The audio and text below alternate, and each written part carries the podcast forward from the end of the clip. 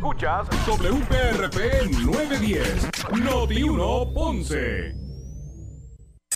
Uno Radio Group, Noti 1630 ni ninguno de sus auspiciadores se solidariza necesariamente con las expresiones del programa que escucharán a continuación. Ponce en Caliente es presentado por Laboratorio Clínico Profesional Emanuel en Juana Díaz. La temperatura en Ponce y todo el sur sube en este momento. Noti 1630 presenta Ponce en Caliente con el periodista Luis José Moura. Saludos a todos y muy buenas tardes. Bienvenidos. Soy Luis José Moura. Esto es Ponce en Caliente. Usted me escucha por aquí por Noti 1 de lunes a viernes de 6 de la tarde, de 6 a 7, analizando los temas de interés general en Puerto Rico, siempre relacionando los mismos con eh, nuestra región. Así que eh, bienvenidos todos a este, perdóname. Ah, ok, sí. Bienvenidos todos a este espacio de Ponce en Caliente.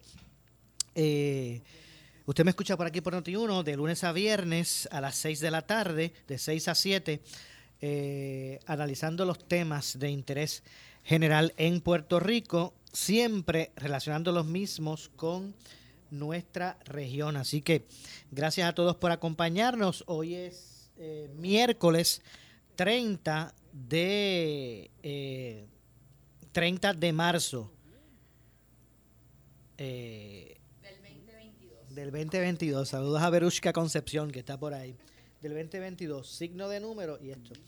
Eh, bienvenidos todos, como siempre, a eh, este espacio eh, de, de, Ponce en Caliente. Así que saludos a todos. Hoy vamos a estar hablando en la primera parte del programa con el representante Ángel Tito Furquet. Ya mismo vamos a tener comunicación con él sobre varios temas que guardan relación con lo que fue el mensaje del el gobernador en el día de, ayer, si hubo algo interesante que allí se habló con relación a la región sur. Vamos a ver. Vamos a hablar con Tito Furquet ya mismito de lo que ahí está ocurriendo. Así que, de lo que ocurrió eh, anoche con relación al, mensaje y de otros tópicos que tienen que, que guardar relación eh, con, con Ponce y el sur de Puerto Rico. Así que en minutos vamos a estar conversando eh, con el representante Tito Furquet. Mientras tanto, les, eh, ¿verdad? les, informamos que ayer el gobernador, fíjense, ayer el gobernador trajo un punto en su mensaje que creo que lo, yo creo que, yo creo que lo, lo, tocamos en, ok, yo creo que lo tocamos en el, en el programa pasado, pero antes, ¿verdad? Antes de entrar en, a, eso, ya tengo aquí la comunicación. Eh, tengo, si ya tengo la comunicación aquí con el representante Ángel Tito Furquet a quien de inmediato le damos la bienvenida. Representante, gracias por acompañarnos. Muchas gracias, gracias a ti, gracias por nuevamente permitirme eh, compartir con tu audiencia y poder comunicar a nuestro pueblo. Bueno, vamos a comenzar que usted me haga un relato de, ¿verdad? de su, opinión de lo que fue el mensaje del gobernador ayer. Pues mira, qué que, bueno, qué bueno que, que comienzas con ese tema.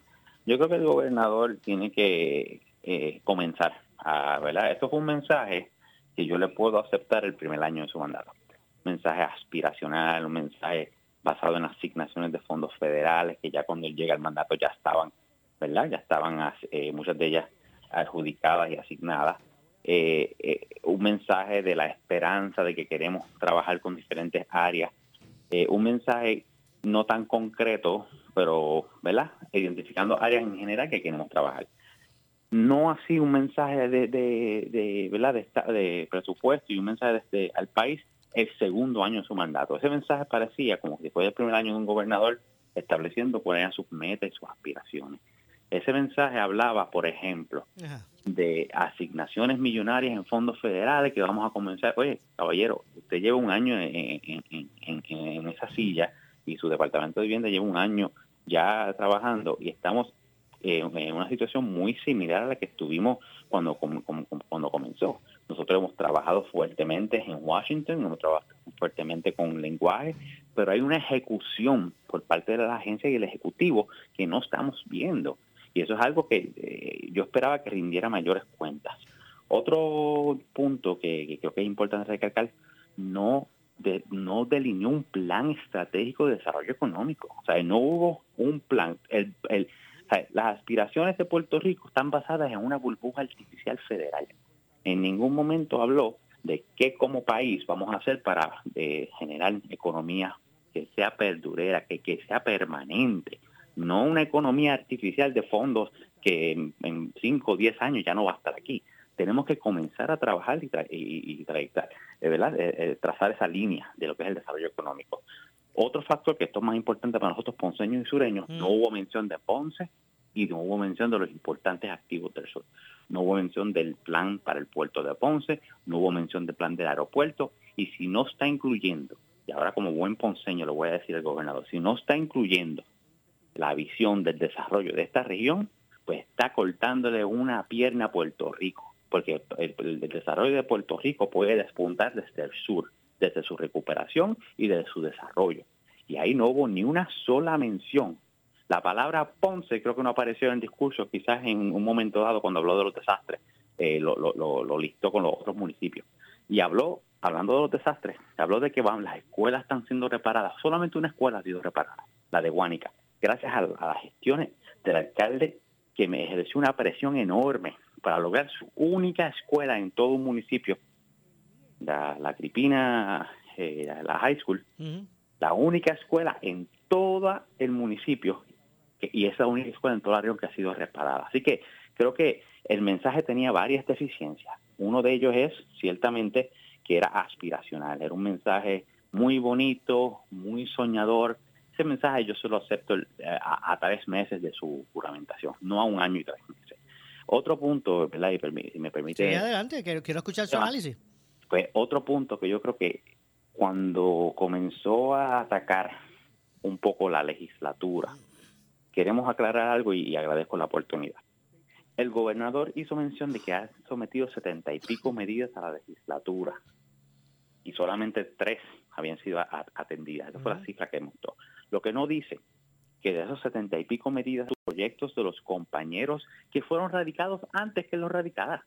Es muy fácil venir a decir, ah, en la, Cámara hay un proyecto para aumentar el salario de los maestros, de la autoría del compañero Aníbal Díaz Collazo, representante de Calle, y todos estos compañeros nos unimos a esa, a esa alternativa para darle un, un aumento digno. Eso se radicó en la Cámara de Representantes en agosto del año pasado. Qué fácil es decir, ah, no, yo le di aumento a los maestros y yo, ah, no entendieron mi medida, pero caballero, la medida estaba radicada y aprobada en Cámara desde el año pasado. Usted vino a firmarla ahora porque ahora la presión la sintió. Otra medida, por ejemplo, que, que, podemos hablar, mira lo de la crudita. Él está hablando que él tiene ahora un plan para la crudita, para una moratoria en la crudita. Caballero, hay una medida aprobada, radicada y ya aprobada por el Senado y ya en Cámara, por, ya eso estaba radicado. Tú no puedes venir a erradicar algo posterior y pretender que el proyecto tuyo se apruebe por encima del que ya estaban atendiéndose. Igualmente, yo tengo dos medidas del gobernador. En una de ellas es de los títulos de propiedad. Pues yo le digo al señor gobernador, con quien estoy trabajando con su equipo, ¿verdad? Con este tema, yo estoy trabajando el tema desde marzo del año pasado, trabajando con los expertos, mesa de trabajo y todo. Yo tengo un proyecto que ya está en la, en la, ¿verdad? En, las etapas procesales de la Cámara. Ese proyecto va a salir próximamente para su aprobación. Y él viene ahora a radicar un proyecto hace una semana, unos meses atrás. Pues cuando dice que no se atienden sus medidas, es un poquito engañoso ese mensaje. Eh, el engaño es que el tema se está atendiendo, las iniciativas se están atendiendo, la política pública se está estableciendo. Desde la Cámara de Representantes lo estamos haciendo. Quizá él está acostumbrado a una Cámara que es un sello de goma, que espera por el gobernador para hacer las cosas. Nosotros no, nosotros aprobamos medidas estableciendo política pública desde los primeros días de nuestro mandato. De hecho, eh, más allá de él haber expresado que él ha presentado 76 medidas eh, y que solo le han, atendido tres, él también dijo que él ha vetado 44 proyectos, pero ha firmado 137. Ha vetado 40 y pico proyectos, me vetó uno a mí, de mi autoría, que era el proyecto que, que prohibía la, las evicciones y, y los desahucios en tiempos de, emergencia y huracanes, es que, el pueblo recuerde que él, él vetó esa medida porque eh, respondió a otros intereses. Y hoy nos enteramos que vetó una iniciativa nuestra de la autoría del compañero José Rivera Cheito Madera, que, que, que, estableció unos criterios y básicamente una prohibición al cierre arbitrario de escuelas. y hoy, en el día de hoy, lo acaba de vetar. Así que, ¿de qué estamos hablando? O sea, él, habla a colaborar, y es el gobernador que más medidas quizás ha, vetado en, la historia reciente, y el gobernador con menos iniciativas radicadas en una legislatura, quizás, yo me atrevo a decirle que en la historia, si no el más, de los más, o perdón, de los menos medidas que ha radicado. Así que la historia lo juzgará. Este es un gobernador que quiere gobernar por decreto. Es un gobernador que quiere ordenar por orden ejecutiva y con fondos federales.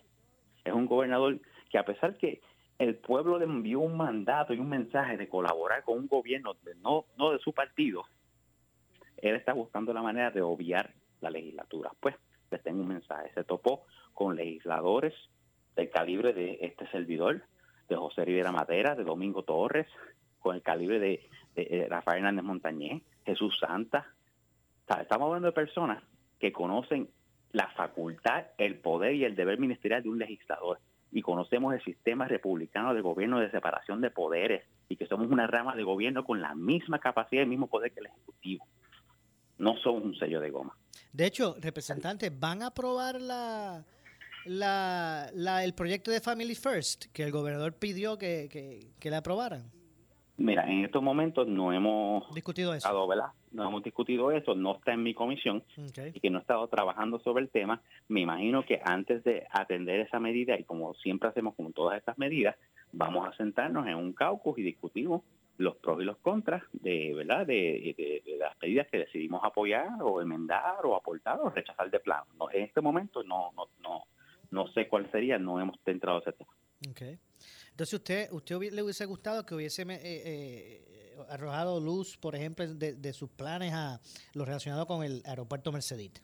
Claro que sí, como buen ponceño, como líder ponceño, uno tiene que siempre decir dónde estuvo la mención de la, de, la ciudad de Ponce en su mensaje, dónde estuvo la mención de, importantes activos de infraestructura como son el aeropuerto y el puerto, dónde estuvo la mención de la ciudad de Ponce y su recuperación tan importante en estos primeros eh, meses y primer año en el área del desarrollo económico, donde se han creado más de 10.000 empleos, donde hemos levantado una estructura de, hacer negocio y de, de, comerciantes que ya estaba en el piso y lo estamos levantando nuevamente. ¿Dónde estuvo esa mención de un plan integrado para hacer eso? Cuando uno habla en privado con, con las personas de gobierno, de desarrollo económico, con Manolo Sidre, con otras figuras, ellos miran hacia Ponce y dicen, no, wow, Ponce está, está dando pasos bien positivos. Pero el, el gobernador obvió su mención, obvió sus planes con estos activos de gobierno tan grandes, tan importantes, y obvió un plan de desarrollo económico articulado, organizado y bien delineado. No lo tenía, estaba ausente en su mensaje. Bueno, ¿y, qué nos puede decir entonces usted de, cómo va el, el, asunto con el aeropuerto y, ¿verdad? y este... Sí, mira, nosotros seguimos trabajando eh, en, la, en la medida, ¿verdad? Eh, hubo unas conversaciones recientes sobre el tema eh, estoy eh, esperanzado de tener unas intervenciones en, unos aeropuertos en la jurisdicción de Estados Unidos donde hay unos modelos que queremos observar para ¿verdad? para aprender algunos preceptos de su, de su operación para entonces eh, llevar este modelo que, la última vez que hablamos le dije ya estaba en la etapa de ser presentado en las legislaturas municipales para su aprobación, eh, mostrar el concepto, el instrumento, que es un instrumento basado en los municipios, eh, ¿verdad? Como, como similar a una corporación municipal, y eso va a permitirnos a nosotros llevar a cabo eh, participación para que entonces desde la Cámara de Representantes, el compañero Rivera Madera, el compañero Domingo Torres y este servidor, vamos a estar sometiendo eh, legislación para ordenar el traspaso del activo y la administración del mismo a este, a este modelo de creación. Estamos en la etapa todavía de de los municipios, que aprobar eso a nivel de las legislaturas municipales, y hay unos eh, movimientos que se están dando en términos de su diseño. Estamos aprendiendo unas cosas, estamos buscando, asegurando que haya total cumplimiento, porque lo más importante aquí va a ser cumplir con la FAA, que, que ellos se sientan cómodos, que se sientan que el modelo cumple con los requisitos, que tenga la capacidad de contratar el expertise en aviación que requiere, ¿verdad?, para recibir, porque la gran mayoría de los fondos para la operación de un aeropuerto lo reciben directamente la Agencia Federal de la FAA. Así que es bien importante, estamos en esa etapa, es un poquito tedioso, pero esta es la etapa crucial, que es la etapa de asegurar que se diseñe en total cumplimiento para poder acceder a esos fondos, que es el único obstáculo que podría tener este tipo de modelos para poder administrar un, activo como un aeropuerto. Ok, eh, eh, pero le pregunto, eh, le pregunto, ya, ya los alcaldes tienen como que el, o sea, el, borrador del proyecto, porque ¿cuánto puede costar radicar un proyecto en la legislatura municipal y que se apruebe? Porque todavía, o sea, todavía se está en eso. Se estaba trabajando sobre eso, creo que hubo, y esto, ¿verdad? Que esto quizás el municipio propiamente puede dar un poquito de lo, hubo un intercambio de ideas, hubo unos ajustes eh, hubo, ¿verdad? Eh, el modelo eh, en su versión original contemplaba una silla, una participación, ¿verdad? Eso se ha ido añadiendo, algunas hemos ajustando y eso es lo que, esa interacción con los alcaldes y con los sectores, ¿verdad? Que, están involucrados en, este modelo, se está intercambiando las ideas. Próximamente yo espero que el municipio esté haciendo unos, anuncios, unos pronunciamientos sobre, sobre eso. Ok, así que próximamente. Sí, y en el caso, ¿verdad? Y, si me permite, hoy hoy fue un día bien importante, Mora, y, quería aprovechar, la, no quiero desaprovechar la oportunidad. Eh, hoy recibimos la visita de, la Secretaría de Vivienda Federal, Alcia aquí en, en, Ponce. Y yo llevo ya tres, cuatro meses más o menos trabajando con el concepto, ¿verdad? Y, y traigo a tema el concepto del consorcio de alcaldes, porque similar al aeropuerto, similar a otras cosas que estamos trabajando, para el tema de recuperación estamos haciendo algo muy similar a lo que acabamos de describir del aeropuerto, que es eh, los alcaldes se han unido a una iniciativa para proponer el consorcio de, eh, los municipios de zona cero para recibir eh, los fondos para su administración de la recuperación del área de terremotos. O sea, que vamos a sacar del embudo del Estado los fondos de recuperación para que no pase como pasó con María, que pasaron cuatro o cinco años y todavía estamos luchando por ver resultados. Pues en el caso de terremotos, vamos a, lograr que los alcaldes sean quienes reciban la ayuda directamente. Eso yo fui personalmente a Casablanca, a Vivienda Federal, nos reunimos allá hace varios meses y hoy en su visita fue tema de discusión y puedo decir que la secretaria lo ve con buenos ojos, la agencia lo ve con buenos ojos y está muy adelantada esa gestión. Yo espero tener unos pronunciamientos pronto sobre eso.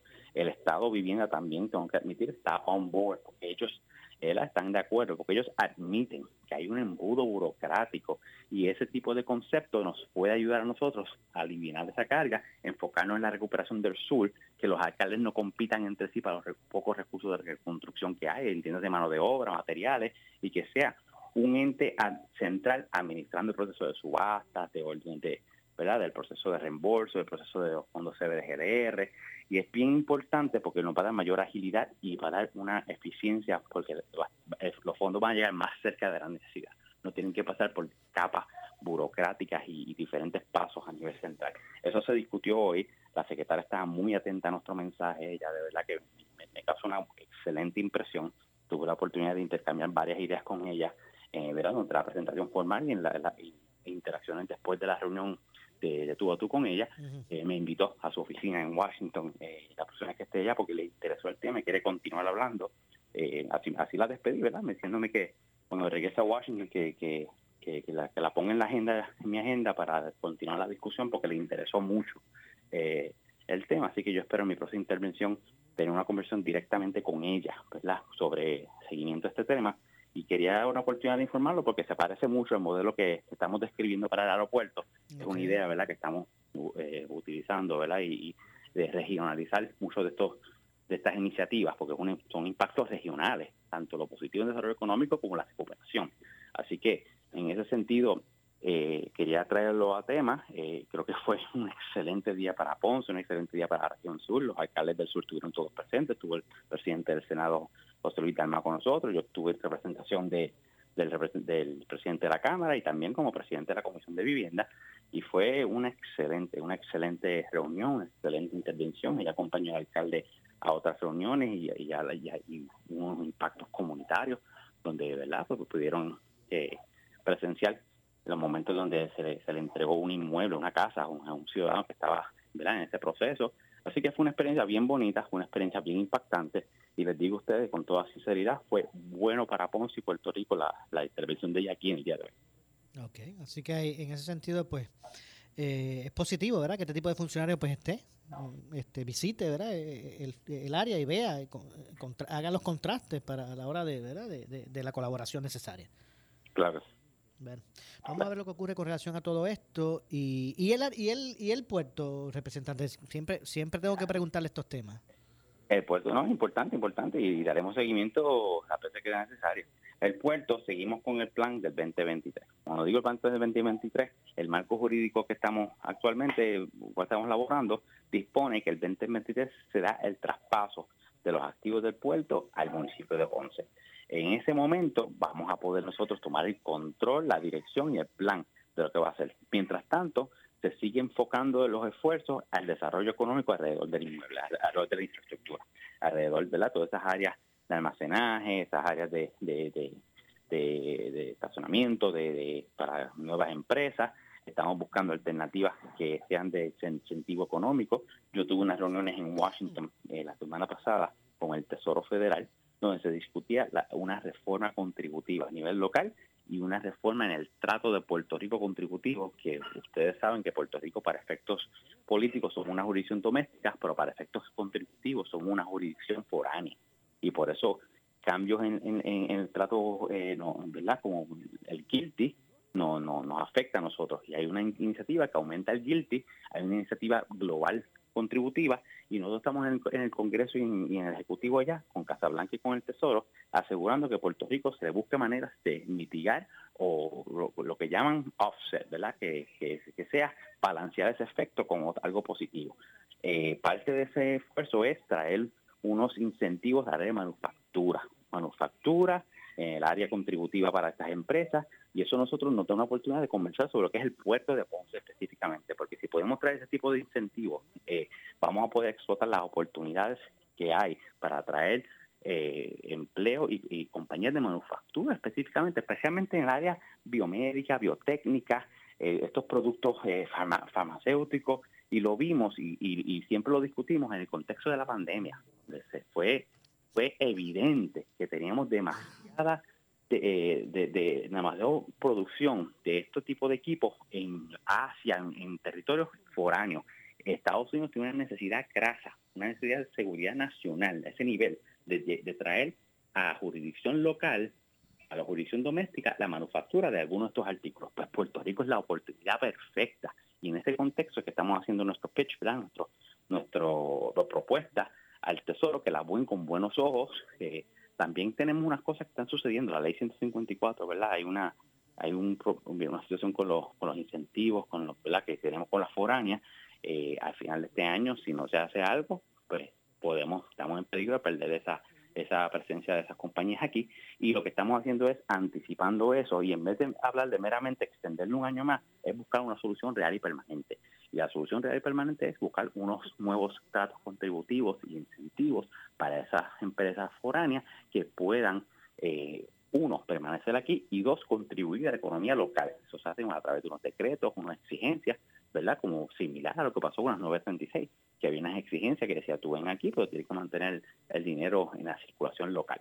Así que estamos trabajando en esa línea. Fue una, intervención en Washington bien interesante, bien importante. Estuve en Casablanca, estuve en el Tesoro, estuve en el Departamento de Estado y estuve también, obviamente, en oficinas de compañeros congresistas y compañeros legisladores de otras jurisdicciones compartiendo ideas. ¿verdad? Una reunión de legisladores hispanos que tuvimos, que formamos parte. Así que fue una semana bien productiva fuimos donde Vivienda Federal allá el viernes y aquí recibimos a la secretaria en Ponce hoy. Así que esto ha sido una semana bien productiva, bien importante, donde tocamos temas de, verdadera envergadura e importancia para Ponce, la región y para Puerto Rico. Y eso es lo que queremos enfatizar, que seguimos trabajando con cosas a corto, mediano, largo plazo, con cosas de todos tamaños, locales, regionales y a nivel isla. ¿El, astillero todavía está? Mira, yo creo que no sé si está físicamente operando, sé que la iniciativa estaba corriendo. Eso es una buena pregunta, a ver cuál es el estatus de, la... ¿Usted sabe por qué? Porque pasé por allí, o sea, el puente estrecho que hay allí, eh, para el área donde está lo de los metales. Eh, entonces, después que paso, porque fue que ya había pasado, me acordé de mirar y yo dije, adiós, pero no, no sé si no lo veía. No, no. Sí, sí, por, eso. Yo sé que había unos movimientos iniciales en términos de la infraestructura y, y, andamiaje y todo, pero hay que ver en qué etapa se encuentra eso, si está operacional, si está ya en una etapa de, ¿verdad? De, e, esa pregunta, ¿verdad? Es buena. El concepto estaba contemplado, pero ¿en qué estatus está? Eh, ¿Cuánto falta para estar operacional? Pero sí sé que contamos con su presencia, ¿verdad? Ahora en el puerto de Ponce. También ahora que, ¿verdad? Y me acordé de algo bien importante. Tuve una reunión con la embajadora de la República Dominicana, Sonia Guzmán, para Estados Unidos, y eso fue parte del Departamento del Departamento de Estado, eh, y estuve también en su oficina, ¿verdad? En la embajada. Y una de las cosas que hablamos eh, es cómo la República Dominicana y Puerto Rico pueden colaborar en diferentes áreas para ayudar, ayudarnos mutuamente como hermanos caribeños que somos. Dos iniciativas importantes salieron. Una, nosotros tenemos un problema de reconstrucción y de materiales de construcción. Y una de las cosas que la República Dominicana exporta a Puerto Rico es el hierro, o la varilla. Pero nosotros estamos hablando de buscar una ventana particular, limitada a la etapa de reconstrucción, con los proyectos de reconstrucción, para unos incentivos contributivos para el hierro, para bajar ese costo. Y eso es algo que se discutió en esta reunión, estamos colaborando para presentar a nivel federal y a nivel local eh, legislación que, que nos ayude con eso. Y otra cosa que estamos también trabajando es ellos tienen un problema bien interesante. El problema que tienen es, ellos exportan para los Estados Unidos a través de Miami mucho producto vegetal, este, vegetales, viandas, plátano, eh, diferentes cosas, ¿verdad? Cosechas. ¿Qué sucede? Ellos están perdiendo alrededor de 20 o 30%, de 20 o 30% de sus productos por el tiempo que están tardando las aduanas las inspecciones en los muelles de allá de Florida. ¿Qué ellos proponen? ellos proponen que Puerto Rico, sea una jurisdicción americana, podamos traer esa operación de inspección.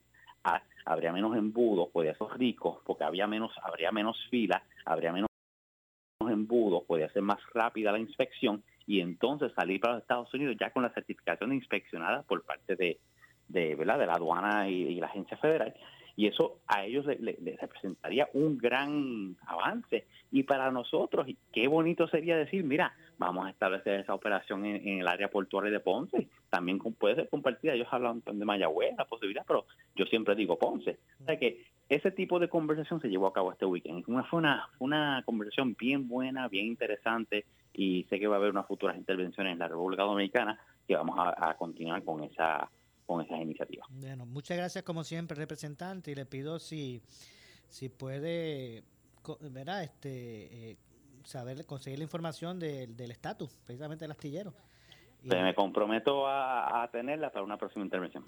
Muchas gracias, representante, como siempre. Como siempre a la hora. Igualmente, muchas gracias. Ahí escucharon a el representante eh, eh, Ángel Tito Furquet, representante entre otras eh, comisiones, pues preside también la de Desarrollo del Sur.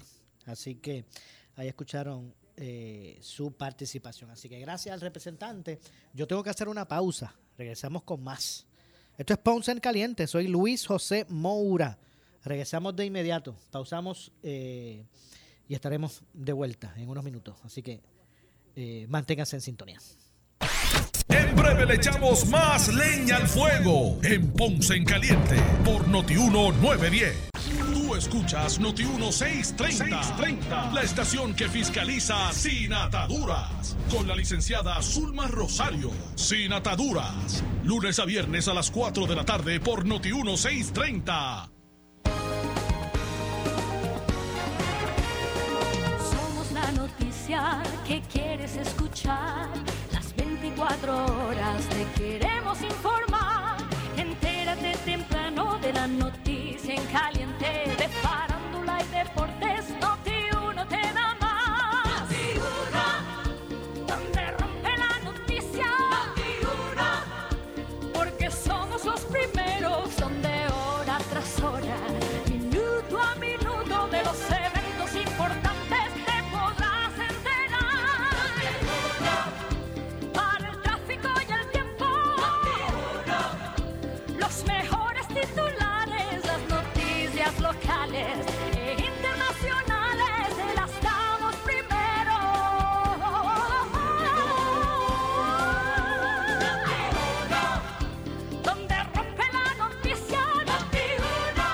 toda la comunidad de Ponce, sus pueblos limítrofes y sur de Puerto Rico. El CDT y Sala de Emergencia Primary Medical Center anuncia que tenemos disponibles las pruebas de COVID-19 los 7 días de la semana de lunes a domingo de 7 y media M a 7 y media PM. Para mayor información puede llamar al 492-3199 o 492-3197. Nos encontramos en la calle Méndez Vigo número 24 Ponce, sin largas esperas y resultados rápidos. Somos los mejores en servicios de salud para nuestra comunidad. 492-3199 y 492-3197. Por tercer año, iCenter Boutique en Plaza del Caribe, galardonados como la óptica de mejor servicio al cliente. Nos enorgullece contar con su auspicio y un personal atento y apasionado. Trae tu receta y recibe un 20% de descuento. ¿Escuchaste bien? Un 20% de descuento. Aceptamos todos los planes Medicare Advantage, variedad de monturas, Fendi, Versace, Comfort y muchas más. Visítanos y vive la experiencia boutique. iCenter Boutique, Plaza del Caribe, 787-812-4444. Ciertas restricciones aplican. Estamos aquí llegando al final de un interesante partido. Jeremy con posesión del balón. Y 5, 4, 3, 5, 3. ¿Pero qué le pasa al reloj? Cambia eso. No sé, no sé qué le pasa. Imagina si eso pasara en una final de baloncesto. Llevar el tiempo es importante en los juegos, pero también en tu negocio. Llama a Gabriel Riley de Easy Checks al 379-0241, 379-0241 y pregunta por nuestros ponchadores. Easy Checks, give us the hours, we do the rest por su calidad de servicio, por su conveniente horario. Así es el Laboratorio Clínico Profesional Emanuel, siempre brindándote un servicio de excelencia con tecnología precisa y avanzada para un resultado confiable. Un laboratorio completo. Y los resultados los recibo rápido y hasta por email. Con servicio a industrias y también a domicilio. Haz de Laboratorio Clínico Profesional Emanuel tu laboratorio de confianza. Ese es el mío. Y el mío también. En Juana Díaz, llámenos al 260-5504 o al 580-0080. Necesitas una enfermera, una ama de llave, necesitas un médico, pañales desechables, suplemento alimenticio o medicamentos. En Hospicio La Paz podemos ayudarle. Hospicio La Paz le provee a cada paciente de enfermedad terminal todos los servicios de cuidado médico en su hogar, a la vez que le ofrece apoyo y soporte emocional y espiritual tanto al paciente como a sus familiares. Hospicio La Paz. Llame gratis al 1-800-981-0032. 1-800-981-0032. ¿Sufres de hemorroides y no sabes qué hacer? Ahora hay una opción. En AR Institute of Gastroenterology tenemos un tratamiento sencillo, eficaz y sin dolor para tratar las hemorroides. El sistema O'Regan es una alternativa sin cirugía para tu problema de hemorroides. Toma solo unos minutos y puedes regresar a tu rutina normal el mismo día. Dile adiós a las hemorroides. Visítanos en el edificio Barra Ponce Bypass, oficina 806 o llámanos a AR Institute of Gastroenterology para una cita al 787-259-8200. 259-8200. Disfruta de la vida con tu Toyota nuevo,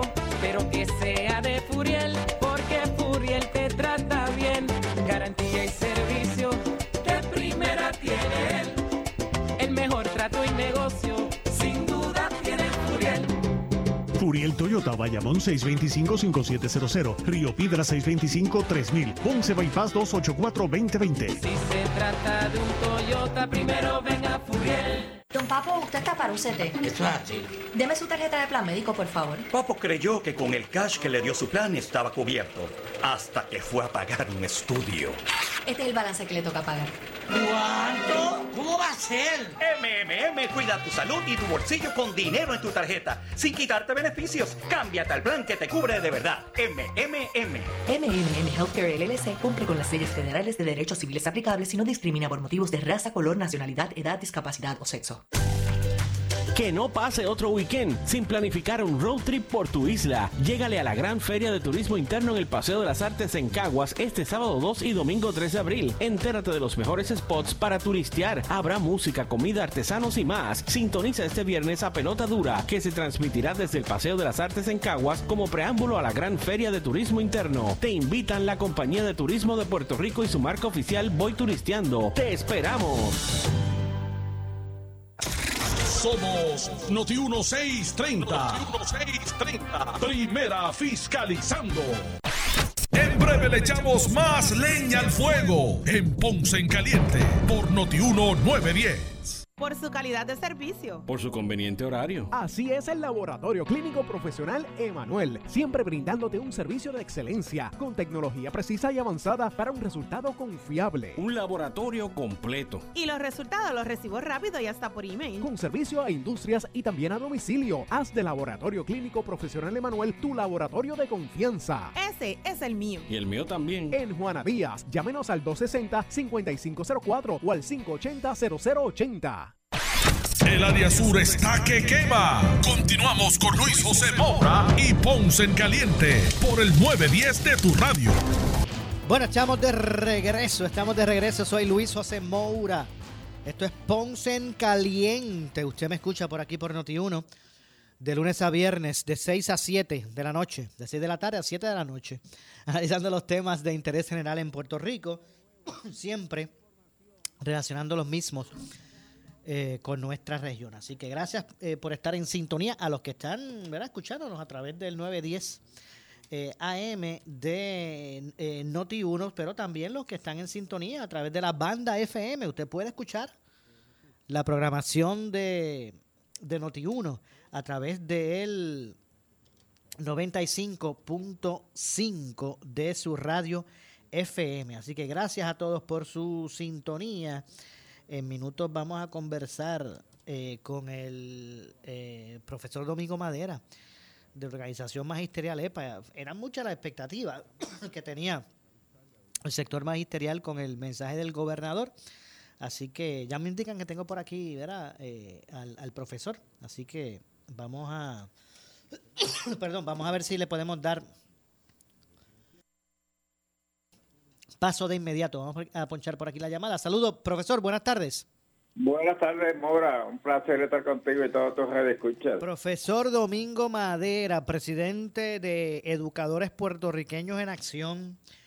¿Cuál era la expectativa de, del magisterio con relación al mensaje ayer del gobernador y, y cuál es su, su análisis del mismo?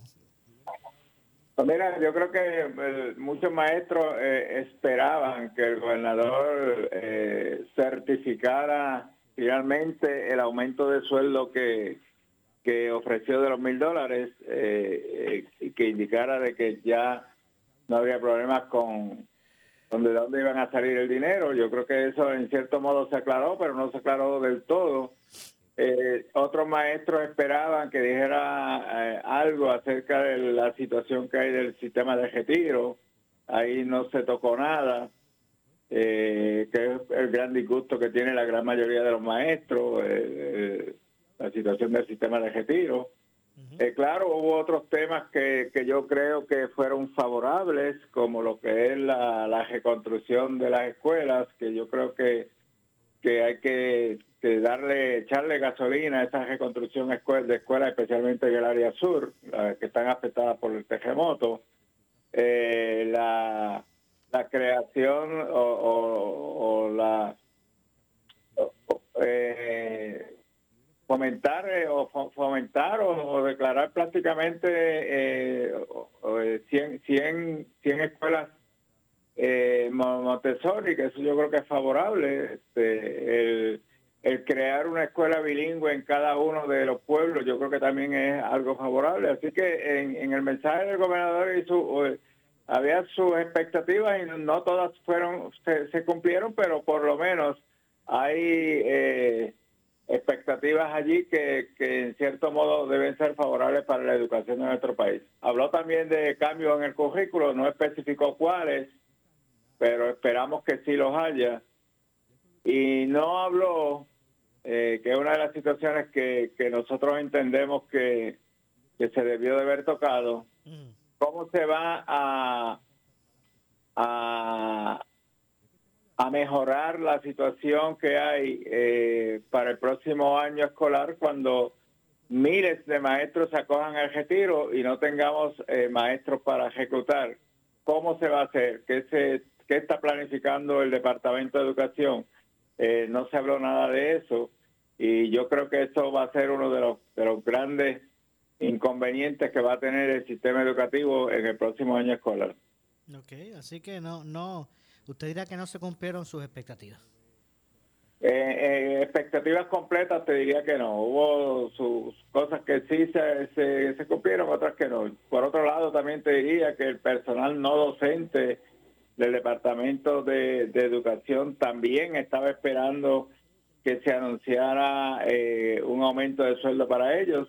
Sí se habló de que va a haber aumento de sueldo para todos los empleados públicos, pero no se dijo exactamente cuándo ni cuánto va a ser ese aumento de sueldo y en eso pues yo creo que más o menos el, personal no docente, como son empleados de comedores, empleados de custodia, empleados secretariales, eh, personal técnico de oficina, personal que trabaja en las oficinas regionales, personal que trabaja en el departamento de educación. Yo creo que ese tipo de personal este, se quedó esperanzado en que se le dijera cuánto era el aumento de sueldo que se le va a otorgar y cuándo va a ser eh, que yo espero, ¿verdad?, que, se anuncie para eh, el inicio del, año, próximo año fiscal, conjuntamente con el aumento de los maestros. Eh, profesor, ¿qué, ¿qué, se dice? ¿Qué se dice de las escuelas de, de, de, Guánica y, y del sur? O sea, ¿qué, qué, se dice con, con relación al, a, cómo van los proyectos para, para poder atender esta necesidad, las, las columnas cortas? O sea, ¿qué se dice de todo eso? Bueno, eh, eh, el gobernador ayer en su mensaje dijo que alrededor de, 180 escuelas de columnas cortas ya han sido reparadas, eh, pero si se han reparado 180, entiendo yo que queda más de la mitad porque eran sobre 500 escuelas que son de columnas cortas, así que queda más de la mitad sin reparar. En cuanto a las escuelas del área sur, de Guánica específicamente, pues se habló de los módulos que se, se, se, plantearon, se plantaron allí, pero, pero no, se, no se ha dicho cuándo ya se va a resolver por eh, definitivamente la reconstrucción de todos esos paneles, eh, eh, planteles escolares que fueron afectados. Por eso te digo ahorita que hay que echarle gasolina a este proceso, porque como que seguimos arrastrando los pies, arrastrando los pies y se dice que está el dinero y se dice que se va a hacer pero cuando se inicia la reconstrucción de todos esos planteles escolares, que son, son bastantes planteles y que muchos de ellos hay que, repararlos eh, casi en la totalidad, lleva bastante tiempo. Eh, y, eso pues como que no arranca y, es, preocupante porque yo te diría, estamos en el mes de marzo, que si se comenzara lo, a la mayor brevedad posible, eh, podríamos tener expectativas que para agosto del próximo, eh, de este año, cuando se comience el próximo curso escolar, yo creo que ya podríamos tener unas cuantas escuelas eh, listas para poder comenzar en forma presencial. Pero si seguimos dando tiempo, arrastrando los pies, sin, sin, sin empezar estos proyectos, pues lamentablemente llega marzo, llega a marzo, llega mayo, se llega junio, julio, agosto y cuando venimos a abrir los ojos no se ha comenzado a trabajar en estos planteles. Así que yo creo que el gobernador va a tener que nombrar un comité que se encargue específicamente de eso y que, y que trabaje directamente ese, proceso eh, con agilidad para que las escuelas de especialmente Guánica, Yauco, Peñuelas eh, puedan arrancar este proceso. Si no, pues seguiremos en las mismas eh, y seguiremos pues diciendo lo mismo todo, todo el año y sin ver eh, los planteles reconstruidos. Recuerda que lo, lo que se hizo en Guánica son módulos que son temporeros, eso no quiere decir que esos módulos se van a quedar allí en forma permanente, así que esas escuelas hay que repararlas para, para que finalmente tengamos el plantel totalmente reconstruido y que los estudiantes puedan disfrutar de él. Bueno, y, es cruzando los dedos, porque aquí en Puerto Rico las cosas comienzan temporeras y terminan siendo este... Eh, y, terminan siendo totalmente temporeras, es correcto. Y por otro lado... terminan fijas, ¿eh? Que, que vamos a hacer esos módulos temporales de momento, adiós, ya han pasado cinco años, seis años y, todavía están con los módulos.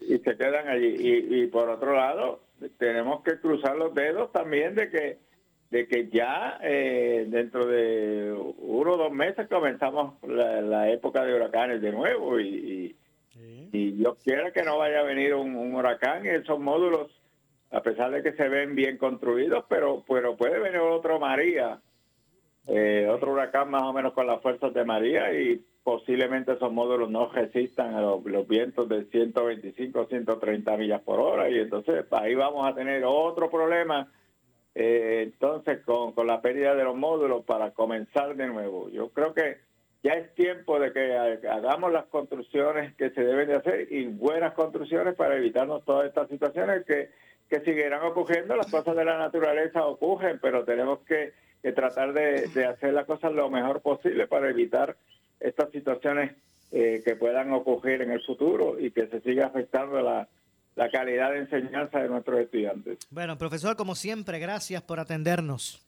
Estamos siempre a la orden. Eh, Mauro, un gran placer estar contigo y esperamos que, que las cosas mejoren, sean para beneficio de nuestro país, de nuestra sociedad y de nuestros estudiantes. Definitivamente. Gracias, profesor. Gracias a ti.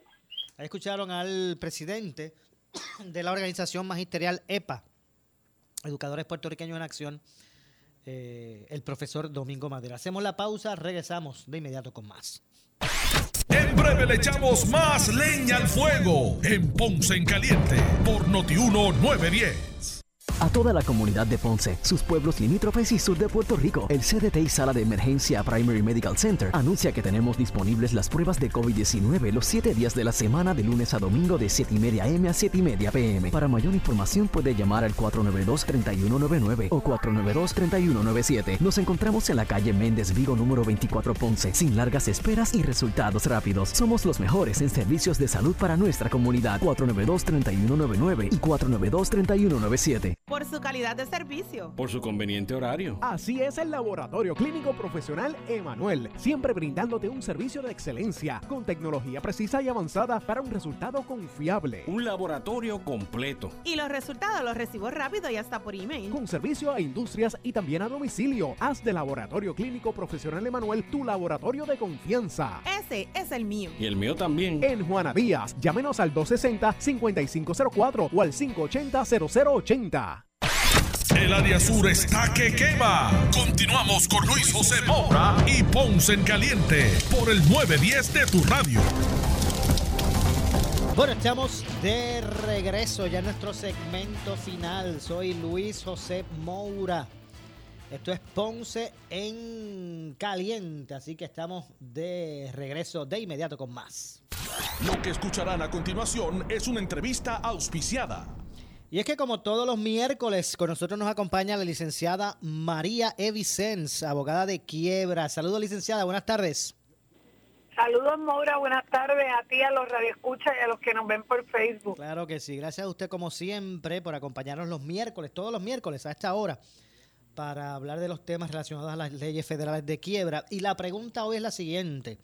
Eh, ¿Cómo se afectan los pagos de pensión alimenticia si, por ejemplo, el, ex esposo radica quiebra y le debe eh, pensión alimenticia? Eh, Maura, esa pregunta es, buena pregunta porque eh, a, mi oficina yo yo soy abogada de deudor del que se va a ir a la quiebra, pero pues muchas veces me visitan eh, personas porque mi marido se fue a quiebra y me debe tanto y ahora qué yo hago, llegan en ese estado de pánico. Y usted no debe estar en estado de pánico, todo lo contrario, eso le debe traer tranquilidad a usted, porque mire cómo usted va a estar protegido por la ley de quiebra también.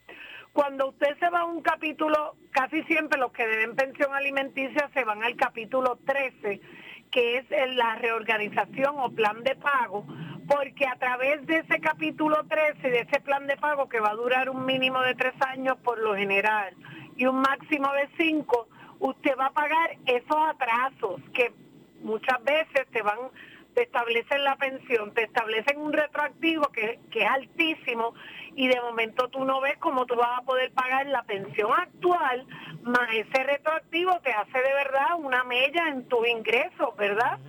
Entonces, ¿qué hace la persona? Pues me voy a ir a coger a la quiebra porque o, quieren que dé, debe un ejemplo, nueve mil pesos y que tienes vista y quieren que de cuatro mil y los otros en plan de pago y la gente no tiene el dinero. Hay muchos irresponsables, Moura, pero hay muchas personas que también son responsables y por, por X o Y han llegado a ese punto, ¿verdad? Y usted va a incluir todos esos atrasos dentro del plan de la quiebra y no se va a quedar con el riesgo de que lo, lo, lo encarcelen por desacato o pasar un mal rato el día que vaya a esa vista. Así que usted como ex esposa va a estar protegida en qué sentido. Ese dinero te lo van a pagar a través del plan de la quiebra, obligado. la persona no se va a poder librar de no pagar y de no pagarte lo corriente. ¿Por qué? Porque si él te deja de pagar lo corriente, usted va con el mismo amor, se contrata a su abogado, vamos a radicarle una moción para porque mientras él está en quiebra, él tiene la obligación de pagar su plan de la quiebra y el mismo plan dispone que él va a continuar haciendo sus pagos directos a la pensión alimenticia. Es obligatorio. Así que al minuto que él le deje de pagar, usted le pide la desestimación del caso de quiebra y va a recibir su dinero de atrasos también. No lo va a recibir de un porrazo, lo va a recibir en pago, pero se lo tienen que pagar.